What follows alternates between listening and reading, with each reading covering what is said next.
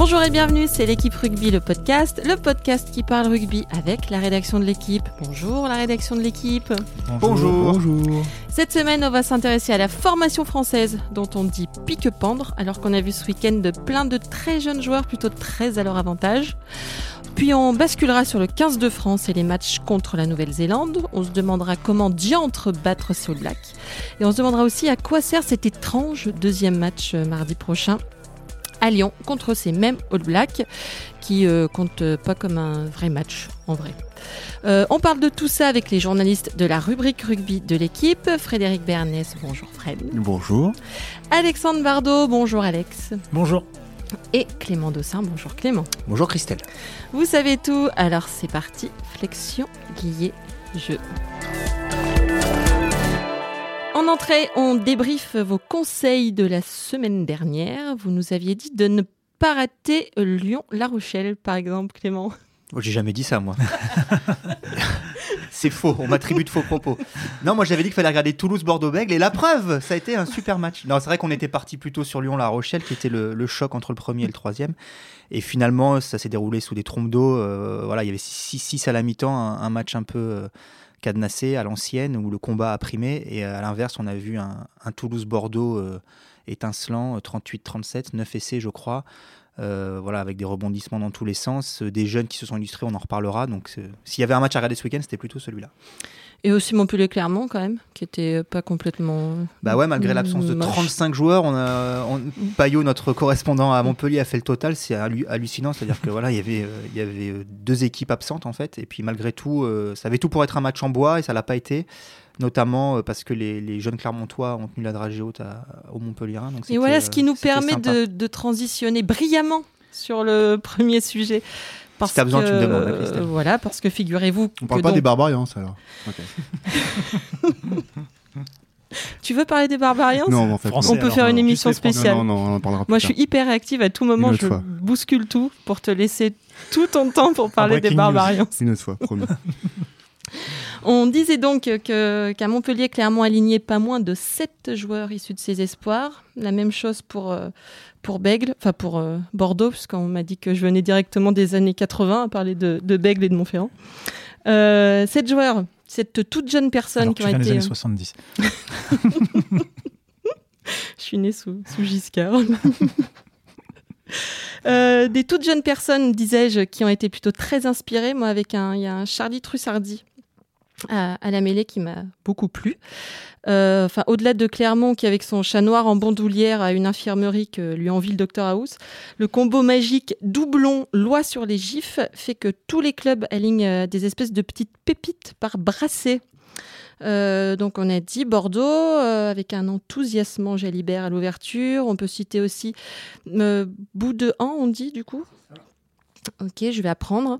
C'est le centre de La Rochelle. Euh, on a vu le jeune Verdu qui a passé le coup de pied de la gang carrément pour Agen. On a du Carbonel à Toulon. On a plein d'autres nouveaux noms qu'on apprend de week-end en week-end.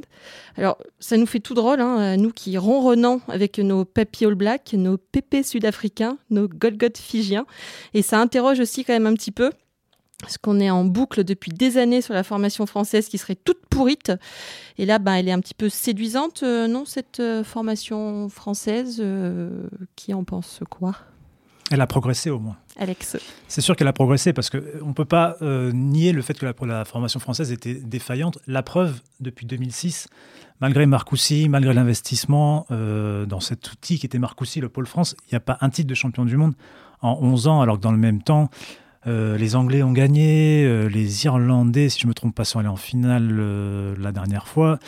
Et non seulement on n'arrive pas à gagner de titre, mais en plus on prend des, des dérouillés contre les, nations, contre les grosses nations. Donc la formation était défaillante. Il n'y avait pas que la formation qui était défaillante, il y avait l'accès au, au niveau aussi, c'est-à-dire la capacité, enfin le, fait que il y a une époque où les, clubs de top 14 ne faisaient pas jouer les jeunes euh, parce qu'il y avait beaucoup d'étrangers, de bons étrangers et des étrangers plus moyens, plus médiocres, mais qui apportaient plus de confiance aux clubs.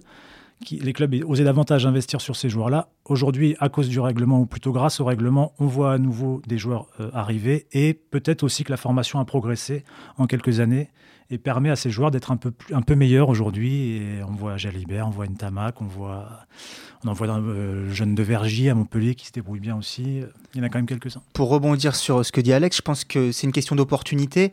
Et moi, ce qui m'interpelle, j'ai pas la réponse, mais, mais je pose la question, c'est de savoir dans quelle mesure c'est euh, hum, contraint et forcé que les entraîneurs font jouer ces jeunes, ou alors contraint et forcé par les blessures, par les doublons et par la réglementation sur les gifs. On peut la rappeler juste la réglementation sur les gifs. Chaque club doit aujourd'hui aligner une moyenne de 14 joueurs sur 23 euh, de jeunes, de joueurs issus de la filière formation alors c'est pervers parce que c'est pas forcément des Français, rappelons-le, ça peut être des étrangers formés en France. Mais bon, en tout cas, ça, ça ce, quota euh, forcément les oblige, sinon sous peine de sanctions et financières et en termes de points pour la saison prochaine au classement, les oblige donc à aligner des, jeunes Français. Euh, donc ma question c'est de savoir est-ce qu'ils sont contraints et forcés ou est-ce que quand même, et j'ai l'impression, c'est une intuition, je sais pas, il y a quand même un basculement, j'ai l'impression cette saison, et que parce que ça a fait tellement débat que voilà les entraîneurs aujourd'hui prennent un peu quand même le, le sujet à bras le corps et sont un peu moins frileux à lancer euh, des jeunes joueurs. Voilà, Jalibert titulaire à l'ouverture à 18 ans, et eh ben il a fait son match. Je veux dire, c'est des choses qu'on a qu'on a connues. On a connu Michalak titulaire à cet âge-là euh, et en club et en équipe de France ou presque. Donc ça a fonctionné par le passé, pourquoi, pourquoi ça ne fonctionnerait pas à nouveau? Pourquoi ces jeunes ne sont pas en mesure de, de, répondre aux attentes de leur coach? Bien sûr, ils vont faire des conneries, mais c'est en faisant des conneries qu'ils vont apprendre. Donc, euh, voilà, les vieux en font aussi. Les vieux en font aussi. Euh, voilà, plutôt que d'aller chercher un joker médical à la première blessure venue, bah, regardons ce qu'il y a dans les stocks et faisons jouer ces, ces, jeunes Français. Ils vont, ils vont apprendre, ils vont progresser. Euh, voilà. Moi, en fait, c'est peut-être les deux. Moi, je pense qu'ils vont, ils sont à la fois contraints et forcés, les entraîneurs, et ils vont être obligés de changer leur regard sur ces jeunes-là. Ils vont devoir se projeter en tout cas, eux les projeter en situation de match. Alors peut-être qu'avant, ils se disaient, on n'est pas obligé de les faire jouer, on va les regarder à l'entraînement et tout. Là, ils sont obligés maintenant de se dire, euh, il faut qu'on pense à les faire jouer, à les voir. Donc ils vont, ils vont sans doute changer leur regard sur eux.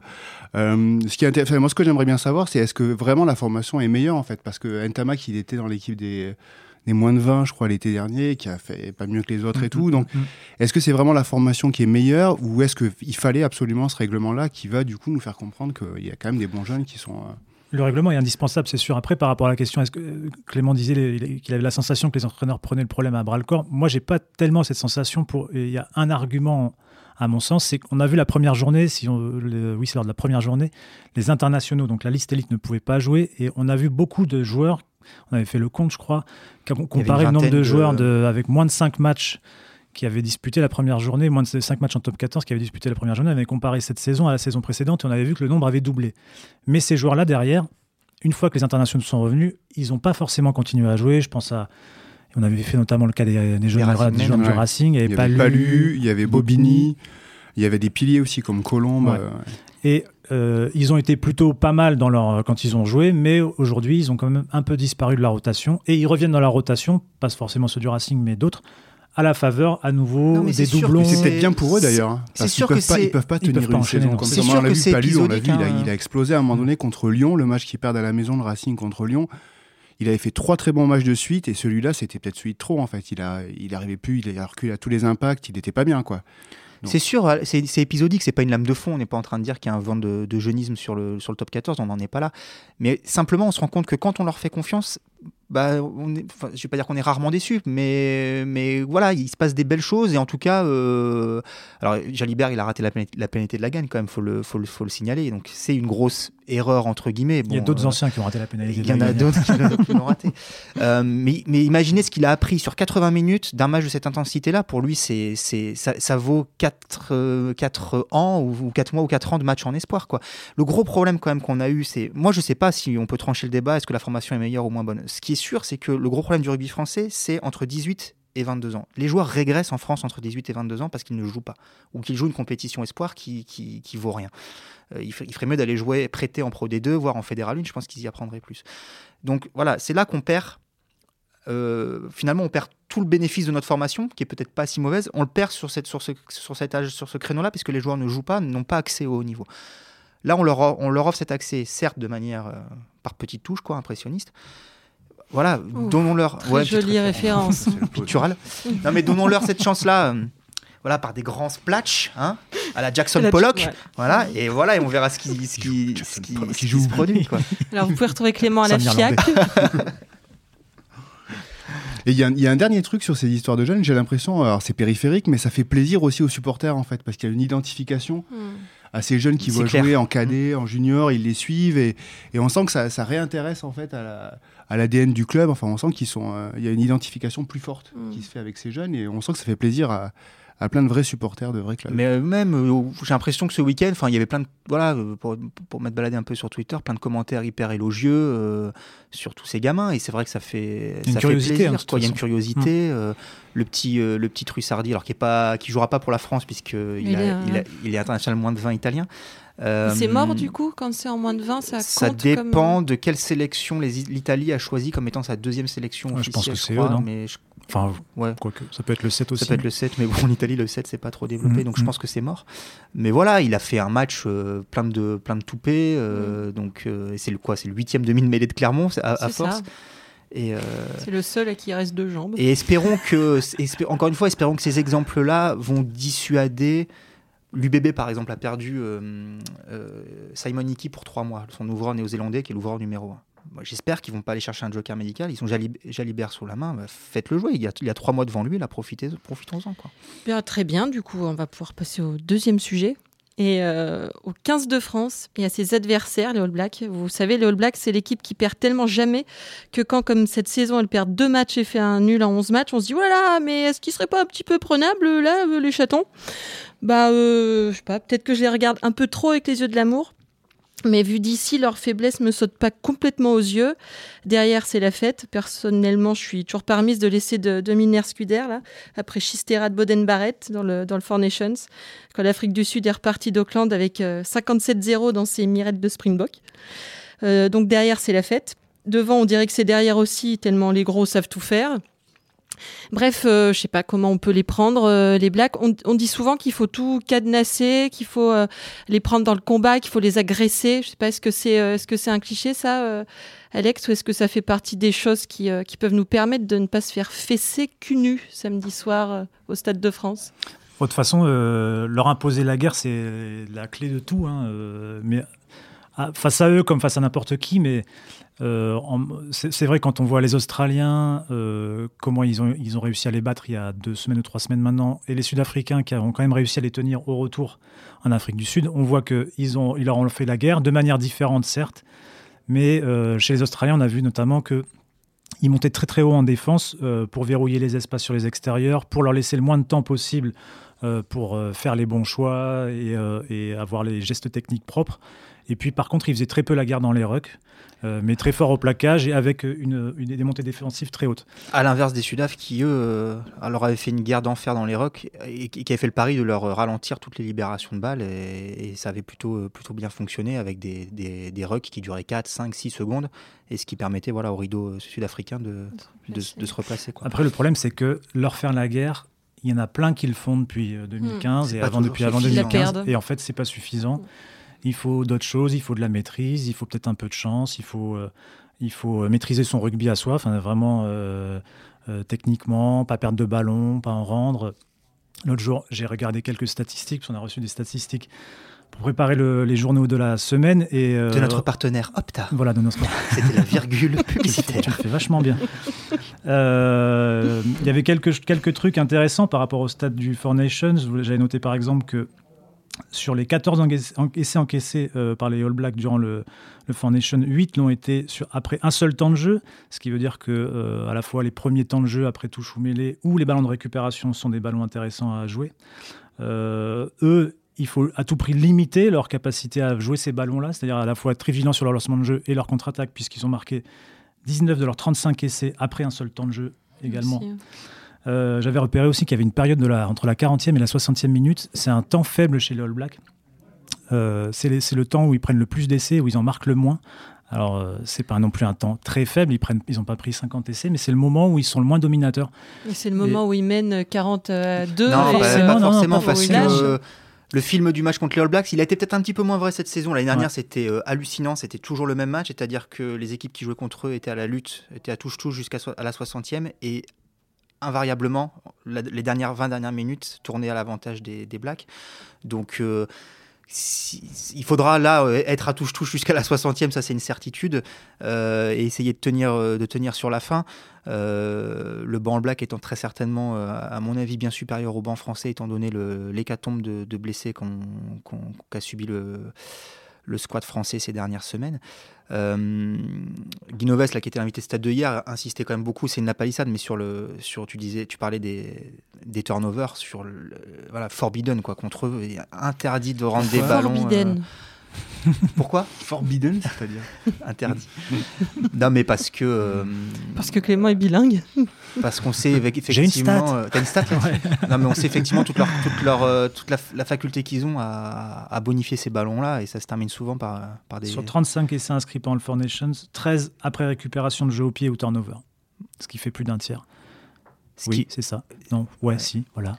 Euh, donc ça fait quand même, euh, ça fait un petit nombre. Donc récupération de jeu au pied, c'est après jeu au pied sous renvoi ou dans le jeu courant ou turnover. Ça fait ça, montre que euh, qu'il faut chaque ballon qui même le plus anodin peut se transformer en, essai ou en action dangereuse et en coup de couteau parce que il fonctionne beaucoup comme ça. On, a, souvent l'impression, enfin c'était le plus le cas l'an dernier, c'est vrai, mais même encore là, d'être dans les scénarios de match jusqu'à la 60e, en plus comme ils entretenaient jusqu'à récemment une série d'invincibilité, on se disait, on regardait le match en se disant, là on est peut-être en train de vivre un truc historique, il y a peut-être quelqu'un qui va les faire tomber, et à la fin il y avait 30, 40 points mm. d'écart, ce qui était complètement hallucinant, alors qu'à la 60e c'était mm, mm. C'est souvent le cas de l'Argentine d'ailleurs contre nous, qui livre des matchs héroïques pendant une heure. On se dit putain ils vont les taper et à chaque fois ils finissent par il y, a 20 ou 30 points d'écart à la fin du match. Quoi. Mm, mm, mm. Oui, parce que euh, ce qui est compliqué c'est qu'ils sont en même temps physiquement au-dessus et techniquement euh, au-dessus. Euh. Alors après ils sont toujours un peu moins souvent en novembre quand même. Enfin je dis ça, on en a pris des belles, on en a pris des belles à Lyon, on, en a pris des belles. on les prend en début de tournée. Après une défaite en plus. Alors après une défaite, rappelons qu'ils n'ont pas perdu deux matchs consécutifs depuis 2011. Je compte pas le match contre les Barbariens, le cinquième. Ils n'ont pas perdu en tournée de tournée d'automne depuis quand en Europe? En fait, moi j'ai l'impression que ça fait des années. Euh, des bah, ils ont perdu contre l'Irlande à Chicago, oui, mais c'était à Chicago effectivement. Euh, depuis, là je sais pas, j'ai pas la stat, ça fait longtemps. Ça va faire longtemps. Tu aurais pu bosser tes stats, fallait poser des questions. Euh, mais après, voilà, quand même, s'il faut répondre à la question comment les battre, le problème c'est que là on s'intéresse sur le black, mais intéressons-nous un peu à notre équipe de France qui est quand même avec qui, on peut les battre, et qui Enfin bon, je sais pas qui va oser miser 10 balles sur la victoire de la France ce week-end. Il sera courageux et ça lui rapportera peut-être beaucoup, mais, euh, mais ça semble, on semble vraiment tellement loin de, cette équipe. Euh, on peut pas faire de. Tu rappelais le 57-0 euh, de, la Nouvelle-Zélande contre l'Afrique du Sud et l'Afrique du Sud nous a mis trois branlés au mois de juin. Donc, 3 Impressionnisme. Impressionnisme. trois raclés. donc voilà, on semble être vraiment à des années-lumière de, de cette équipe-là, et je le redis, avec en plus peut-être une dizaine, une petite dizaine de joueurs euh, dont on peut penser qu'ils sont titulaires en équipe de France qui seront pas là. Donc, euh, ça je, veut dire que... je crois que Guinoves a essayé de te joindre pour que tu joues en 10. Il a eu vent de, de tes exploits avec le Massif Central. Ouais, bon, il, date déjà. Donc, euh. Après, on a l'impression que est-ce que l'idée, c'est vraiment d'essayer, d'essayer de battre cette équipe? Parce que pour battre les All Blacks, il faut, j'imagine, il faut y croire un petit peu, au moins à l'avance. Ouais. Et là, on se dit que pour, pour la tournée, si on prend l'ensemble de la tournée, on part plutôt sur essayer de limiter la casse contre les Blacks, voir ce que ça donne le deuxième match, et puis tout va se jouer. En fait, il faut battre l'Afrique du Sud et le Japon. Et la tournée sera. Enfin voilà, si vous prenez 15 euh, points ou 20 points d'écart contre les Blacks, mais vous gagnez euh, contre les, les Box et contre le Japon, la tournée, elle est, elle est pas ratée. Le problème, c'est la forme et le, résultat final contre les Blacks. C'est-à-dire que si on voit pas le jour et qu'il euh, y a 30, 40 points d'écart, même si on ne sera pas les seuls à être passés par là euh, contre cette équipe-là, ça mettra un coup au moral de toute l'équipe de France, d'une équipe de France en plus qui, qui est relativement inexpérimentée, puisqu'il y a beaucoup de bisous dans cette équipe-là. Et il faudra aborder le deuxième test euh, dans un climat de panique, avec en plus ce, match au milieu qui arrange pas du tout les choses. Donc le premier test va conditionner beaucoup de choses et risque de créer une dynamique euh, positive ou négative. Après, il faudra pas. Après, L'an dernier, le premier test contre, il est pas, il est pas raté contre les euh, contre les Blacks. mais c'est la défaite contre l'Australie derrière qui, qui, fait rater la tournée en fait, si je dis pas de bêtises. Mais d'ailleurs, j'espère qu'on, j'espère qu'on sera quand même, euh, si jamais il y a une courte défaite comme ça avait été le cas l'an dernier, qu'on, voilà, il faudra aussi un moment. Euh, euh, comment dire, ne pas encore une fois se gargariser d'une défaite encourageante parce que bon, à force de, à force de défaites encourageantes, ça reste des défaites. Euh... là, j'ai quand même pas l'impression qu'on se gargarise de grand chose. Bah, l'an dernier, à l'automne dernier, il, les passé, pas. À l'automne dernier, il s'était passé des, des, petites choses pendant ces deux matchs. C'est vrai que l'Australie, euh, c'est un match que tu peut ou doit gagner malgré tout. et on en était sorti comme de cette tournée de novembre plutôt sur une note malgré tout positive, malgré les deux défaites. voilà, on avait, on avait vu. parce que c'était l'éclosion de Serein, parce que c'était Gourdon. Ouais, on avait vu des joueurs aussi. On, avait, vu des, joueurs, dans le jeu, il s'était passé des choses intéressantes. Mm, mm. Donc voilà, là, enfin j'ai le sentiment qu'on en est plus trop là. On en est plus trop là. On a, faut, faut gagner quoi. Mais bon, euh, voilà, la montagne est, est, monstrueuse quoi. Ce qu'on rappelle aussi que Bernard Laporte a exigé euh, trois victoires euh, sur les quatre matchs. Ouais, mais bon là, c'est un peu le bal des faux culs parce que c'est un objectif qui en fait est un est un vœu pieux. C'est-à-dire qu'il il dit qu'il que il, attend trois victoires sur quatre, mais sans finalement sans contrepartie. Juste pour rappel, en juin, il avait euh, indexé cet objectif à quelque chose. Il avait dit, sinon... Des changements. il y aura des changements euh, dans le staff. Il n'avait pas dit je virerai Guinoves, mais il avait dit des, voilà, des, des, des, des ajustements euh, au sein du staff. Aujourd'hui, il parle plus du tout de ça. On sait qu'il est affaibli aussi lui-même par, par une affaire qui, voilà, qui forcément euh, dans le rapport de force qu'il entretient avec Guinoves, lui, lui, tord un peu le bras et l'affaiblit un peu. Euh, donc c'est bien, c'est bien beau de claironner ça. Hier, Guinoves y a répondu sur, le, sur, le, plateau de Stade 2 et il a dit Ah, mais moi je suis pas du tout sur la même longueur d'onde. Euh, oh, c'est très étonnant parce que euh, jusque-là il l'était vraiment. Non, mais. et, et, que l'objectif ne peut pas se quantifier en termes de victoire. Après, au bout d'un moment, mon avis personnel, c'est si. L'objectif doit se quantifier. C'est l'équipe de France, il faut gagner des matchs. C'est plus possible de, de, de, voilà, de, encore une fois, de, parler de, défaites encourageantes. Donc si, si, si l'objectif en équipe de France ne se, ne se quantifie pas en victoire, je vois pas en fait en quoi il se quantifie. Quoi. Sinon, on, en reste toujours euh, sans pied éternel. On verra, dans, on verra la Coupe du Monde. On a encore trois ans pour. Euh, Et en même temps, il y a une part de réalisme à adopter. Bien sûr. C'est-à-dire qu'on est, on est aujourd'hui, on peut plus se présenter comme une équipe. Euh, avec 40% de chances de battre les Blacks quand elle affronte les Blacks, ni même quand elle affronte l'Afrique du Sud, parce que on est, on est une nation de deuxième division. Ouais. Mais si, quand tu es huitième dans un sport qui compte 10 équipes, non mais c'est vrai, c'est vrai. Non mais il y a 10 équipes dans le, il y a, voilà, il y a 10 équipes dans le monde compétitives. Si, quand tu es huitième, bah, tu es en deuxième division, quoi. Voilà. Oui, on est, mais c'est sûr. Mais du coup, on peut aujourd'hui, on rêve tous de résultats parce qu'en plus, on a été élevé dans cette idée que l'équipe de France représentait quelque chose sportivement. elle ne représente plus euh, grand chose aujourd'hui sportivement. Elle est en retard, clairement en retard. Et euh, avant cette tournée, on aimerait qu'il se passe quelque chose, mais peut-être qu'il faut un peu s'enlever de la tête aussi que euh, on est face à, un pays qui est capable tout d'un coup d'exploit, euh, d'enclencher une réussite de 3, 4, 5, 6 victoires. Depuis combien de temps c'est pas arrivé? Depuis combien de temps en fait, je, reviens peut-être sur ce que j'ai dit, mais juste ce qui m'énerve, en fait, ce qui m'énerve, c'est qu'un sélectionneur de l'équipe de France ne dise pas. Que... Alors évidemment, il peut pas le dire parce qu'il sait que ça va pas se produire et qu'après. Mais il ouvre, il ouvre de parapluie. Mais putain, si tu vas pas en équipe de France pour gagner des matchs, mais à quoi ça sert quoi? Enfin, alors ouais, le, euh, ce qui est important pour nous, c'est de, marquer des progrès. Mais ça veut rien dire et tout dire à la fois. Comment tu vas les juger les progrès? Euh, euh, on a fait des progrès au mois de novembre, on, a, reculé de, de, 4, de pas dans le tournoi. on, a, on a progressé un petit peu dans, le tournoi, on a reculé de 8, pas en, juin. Enfin voilà, au bout d'un moment, c'est c'est fatigant et, et on, est, on est tous à la base euh, amateur de rugby et, donc euh, plutôt euh, voilà on a plutôt envie que ça fonctionne mais là c'est, ça devient désespérant quoi. Bon, vous me collez de Bourdon, alors on va changer de sujet. on va terminer en parlant de ce deuxième match. Oui, ah bah ça, aussi, c'est, ça aussi, c'est désespérant finalement. Peut-être chanter une chanson plutôt. mardi prochain, 19h30 à Lyon, sur le terrain des footballeurs de l'Olympique lyonnais un deuxième euh, France-Nouvelle-Zélande. Alors, comme c'est du rugby, c'est forcément un peu particulier, parce que dans la famille des trucs euh, difficiles à comprendre, il y a l'art contemporain, il y a le rugby. Hein. Le rugby, c'est ce sport qui organise des matchs de l'équipe de France en même temps que des matchs de championnat, ça s'appelle les doublons. C'est ce sport qui déclare un joueur forfait le dimanche pour une rencontre qui a le 15 jours après mais qu'on voit jouer 80 minutes avec son club entre-temps. Et c'est ce sport euh, qui donc organise un match contre les Blacks trois jours après un autre match contre les Blacks et qui ne compte pas comme euh, test international normal. Hein. Alors c'est super, hein, les, Français aiment beaucoup se faire euh, frissonner la crête devant le haka, mais à part pour faire ruisseler des sous dans les caisses, il était vraiment, vraiment utile ce match étrange quand même. Fred, par exemple? Euh, je sais pas du tout. Euh, moi, comme ça, j'ai cru comprendre que l'argument numéro un et le seul en fait, qu'il fallait, euh, qu'il fallait retenir, c'était l'argent. En fait, Enfin, il y a- il y, a y a que celui-là qui me paraît euh, valable, euh, puisque le Mais même ça, c'est raté. Et même Ah ça, oui c'est raté, ouais. Mm. Et même ça, c'est raté. C'est raté parce qu'il a notamment été, euh, il n'a pas été bien vendu aux télévisions.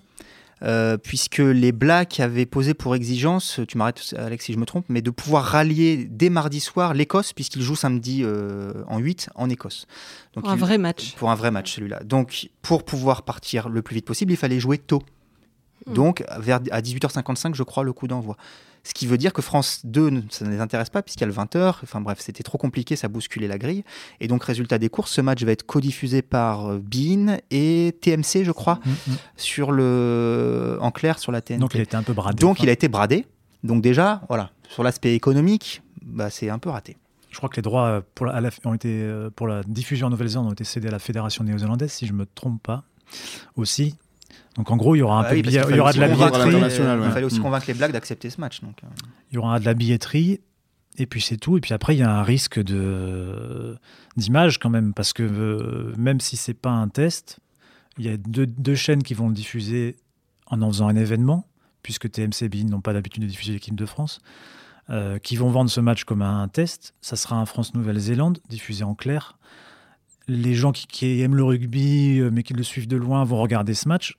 Et aujourd'hui, euh, on va s'av- s'avancer avec une équipe de France qui sera réunie le samedi, quatre jours avant, Trois jours avant. euh, qui s'entraînera sans le staff de l'équipe de France. Guy Noves n'arrivant que le jour du match ou la veille, je ne sais plus. En tout cas, les premiers jours, ils vont s'entraîner simplement avec euh, Gérald Bastide, entraîneur de la défense, euh, Jean-Marc Bédered, le responsable des skills, et un préparateur physique. Ils seront 14 Ils seront, En plus, non, ils seront rejoints à ce moment-là, quand même. Puisque Ah oui, se regroupent samedi Les- 11 oui, oui, novembre les- en marge du test, enfin le même jour que le test, euh, le vrai test, euh, rejoint par tous les joueurs les qui n'auront pas été. les neuf non. recalés du premier test les auront. déjà- Ok. Sachant que ces joueurs-là n'ont jamais euh, joué ensemble, qui vont pour certains découvrir un système de jeu, alors qu'en face, les All Blacks, avec leur habitude de, euh, d'intro- d'in- d'introniser, d'introduire des nouveaux joueurs, auront quand même une équipe qui va ressembler à quelque chose et avec des habitudes Bah, de jeu. grosso modo, ce sera l'équipe qui a battu les Barbarians samedi, à quelques à exceptions quelques près. exceptions près. Donc, euh, elle, elle a quand même de la gueule.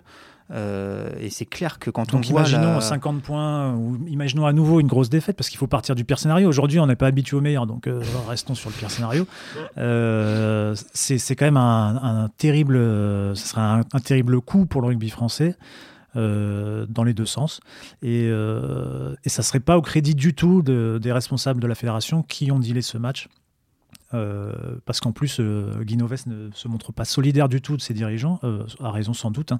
Ah ouais, dans qu'il a une dit interview au Parisien la semaine dernière, il dit, il dit très clairement ce match qu'on m'a comment dit- Gentiment. qu'on m'a Ouais. gentiment pro- Offert offert, ou- ou... proposé, Qu'on mais m'a bon, gentiment enfin, on, proposé. voilà, on comprend bien l'ironie dans ses propos. Lui, il en veut pas, c'est un casse-tête sans nom, c'est-à-dire que voilà, il doit, il doit, on l'a bien vu, ne serait-ce que dans la gestion des listes. C'est Juste, un, un- voilà, t'arrêtes pas de dire que le, tu disais dans ton lancement que le rugby est un sport particulier. C'est illisible. Comment voulez-vous que le grand public s'y retrouve entre une liste de 32 pour le premier test, une liste de 14 rejoint par les 9 non sélectionnés? Je vous parle pas de la liste des Barbarians. Et, qui, et en plus de ça, depuis 10 jours, il y a des cascades, en, en- des forfaits en cascade qui, euh, du coup, entraînent un jeu de chaise musicale entre ces listes. Même nous, on a du mal à s'y retrouver, à plus savoir quel joueur c'est et, et dans, et dans quelle liste. Enfin, c'est. Et les joueurs, eux, ils s'y C'est les- imbitable, les joueurs qui franchement, vont jouer ce match-là contre les Blacks, est-ce qu'ils- comment ils vivent ça eux? Ça, ça va être la grande question de. Parce qu'il y a les tout nouveaux qui peuvent se dire, bon, ben voilà, c'est une expérience et tout, mais dedans, il y a quand même des joueurs hein, confirmés. Dans un sens, tant mieux, j'ai envie de dire. que Je, je- je- je me, Oui, suis- mais je me disais quand même place, que. Non, mais pour a- eux, pour eux c'est l'exemple le plus flagrant étant évidemment celui de Maestri, qui, qui, voilà, qui est un cadre de cette équipe de France qui se retrouve dans, dans la deuxième liste de Lyon. Mais dans un sens, heureusement que lui est là. Heureusement. Bon, Ficou a ré- réintégré la première liste, mais on peut se douter que l'ay- l'ay- l'ayant réintégré tardivement, il va quand même être. euh, Heureusement qu'il y a quelques mecs comme ça, même pas un par ligne, hein, mais 3-4 Mais mecs comme ça d'expérience Moi, je trouve ce que je trouve. euh, pour euh, cornaquer un peu le tout. Quoi, Ce qui m'inquiète, c'est la, la- la sensation qu'auront ces joueurs. C'est-à-dire Ah oui. qu'effectivement, ils vont jouer avec le maillot de l'équipe de France et ça ne se. euh, c'est quand même. Il y a une part d'honneur, etc. Et ils vont jouer contre les Blacks. euh, mais ils vont, ils- ils- ils- dans leur fort intérieur, imaginez la confiance qu'aura cette équipe qui aura 4 jours de préparation derrière elle, Mm. qui aura vu son staff arriver en cours de préparation.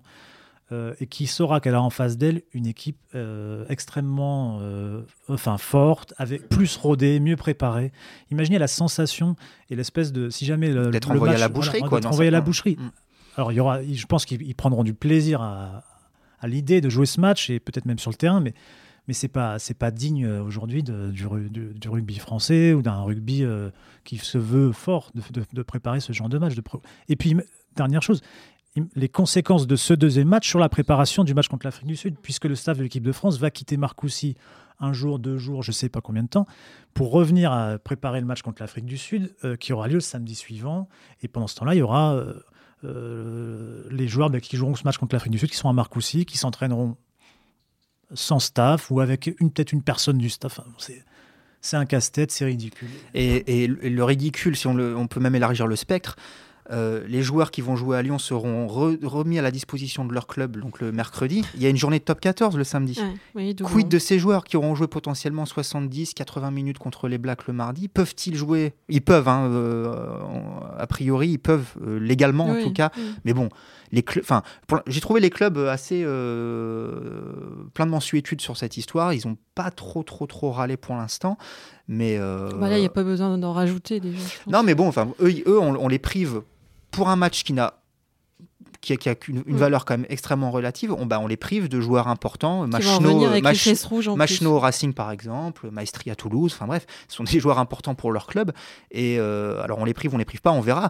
Mais je, je doute quand même qu'un entraîneur, sauf s'il n'a pas le choix, fasse euh, pr- prendre le risque à un joueur d'avoir joué 80 minutes le mardi contre les Blacks, euh, de jouer un match de top 14 le samedi. Enfin bref, on marche sur la tête quoi. On marche sur la tête. Tout à fait. Et euh, bon, pour se remettre de nos émotions, en dessert, je vais vous demander vos pronostics. Vous faites preuve de, de, de tellement d'optimisme que j'ai vraiment hâte euh, de savoir euh, combien de points vous pensez que l'équipe de France peut marquer contre ces euh, All Blacks euh, samedi. euh. Samedi. Fred, tu as un Combien de pronostic points ils vont marquer les Français? Ouais, Donne-moi un Euh, pronostic. 18 18 Je à. dis pas combien les Blacks vont en mettre. hein. Donc, euh, Deux, c'est possible? Non, je rigole, je rigole, je rigole. Moi je vais faire un pronostic à l'anglo-saxonne, il donne des écarts. Je vais faire New Zealand by 20, 20 points d'écart. Allez, plus 15, moi je Oui, dirais. mais pour les moi, je vais mettre plus, euh, oui, plus 25. Ce qui est pas, voilà, c'est pas. Et les. Français, ils marquent, euh, on marque pas de points, on n'en- parle pas. c'est- Non, mais c'est l'écart qui compte quoi. Après, Oui, voilà. bah oui, bien sûr. On préférera toujours un 55-35 à un, un 25 à 5. Mais... euh, D'ailleurs, on va arrêter de mettre des scores, on va dire que des écarts. Voilà, bien c'était l'équipe rugby le podcast, une émission de la rédaction de l'équipe. Aujourd'hui, j'étais avec Clément Dossin, Frédéric Bernès, Alexandre Bardot, les journalistes de la rubrique rugby de l'équipe. Merci à Camille Regache à la technique. Retrouvez-nous donc tous les lundis sur l'équipe.fr, sur l'Apple Podcast, sur SoundCloud. N'hésitez pas à réagir, laissez-nous des commentaires, des étoiles et à la semaine prochaine.